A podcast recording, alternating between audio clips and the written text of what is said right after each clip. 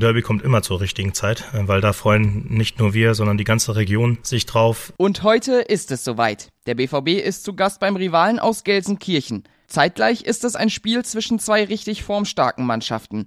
Wir hören uns gleich an, wie Terzic das Aufeinandertreffen mit Schalke angehen will und sprechen über das Personal.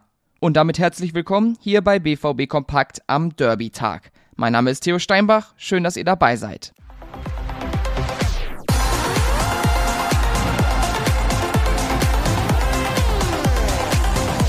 Es ist das Spiel der Spiele. Blau-Weiß gegen Schwarz-Gelb oder Schalke 04 gegen Borussia Dortmund. In der Tabelle trennen die beiden Mannschaften 30 Punkte. Trotzdem, Schalke hat gerade einen Lauf. In der Rückrundentabelle ist das Team siebter und hat die letzten sechs Spiele nicht verloren. Aber beim BVB läuft's natürlich auch. Die Mannschaft wäre in der Rückrundentabelle erster, hat die letzten acht Bundesligaspiele gewonnen.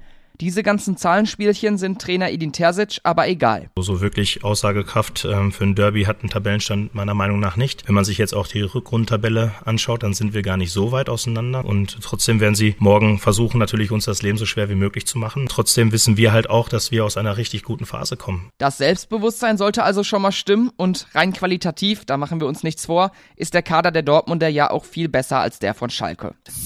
Mit einigen Sorgen geht's trotzdem Richtung Gelsenkirchen, vor allem was das Personal angeht, denn da sieht's ein bisschen schwierig aus momentan. Yusufa Mokoko, Karim Adiemi und Julian Brandt fallen sicher aus. Und dazu kommt, dass ein Einsatz von Gregor Kobel und Marco Reus wackelt. Bei Kobel schaue man laut Terzic von Tag zu Tag und Reus, der war die letzten Tage erkältet. Vor allem in der Offensive wird's dann also relativ dünn.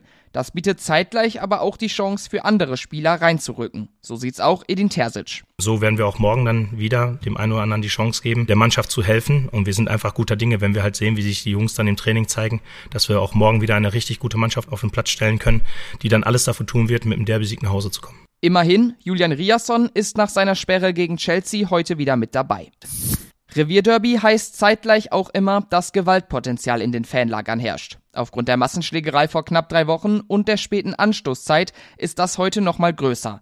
Die Polizei hat sich jetzt mit einem Brief an die Fans gewandt und ein konsequentes Vorgehen gegen Gewalttäter angekündigt. Es wäre aber echt schön, wenn das gar nicht nötig wäre. Edin Terzic, der hat auf jeden Fall Bock auf ein richtig heißes Revierderby, ganz ohne Gewalt. Wir freuen uns einfach auf ein spannendes Spiel. Wir hoffen natürlich auch, dass es gewaltfrei über die Bühne geht.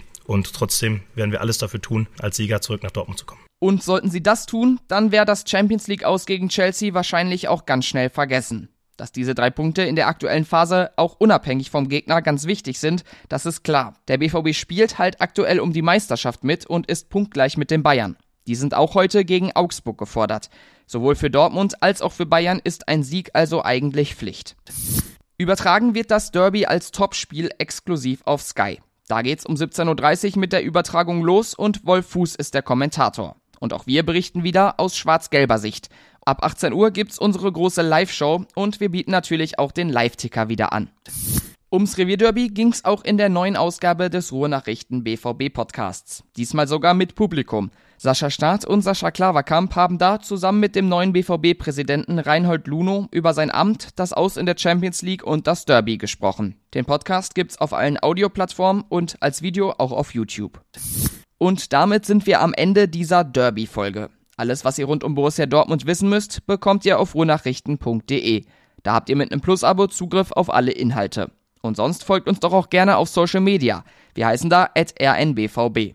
Ich twittere ab und zu unter @thsteinbach. Und damit verabschiede ich mich auch. Ich wünsche allen Borussinnen und Borussen ein geiles Derby. Morgen meldet sich mein Kollege Luca hoffentlich mit guten Nachrichten bei euch. Tschüss und bis zum nächsten Mal.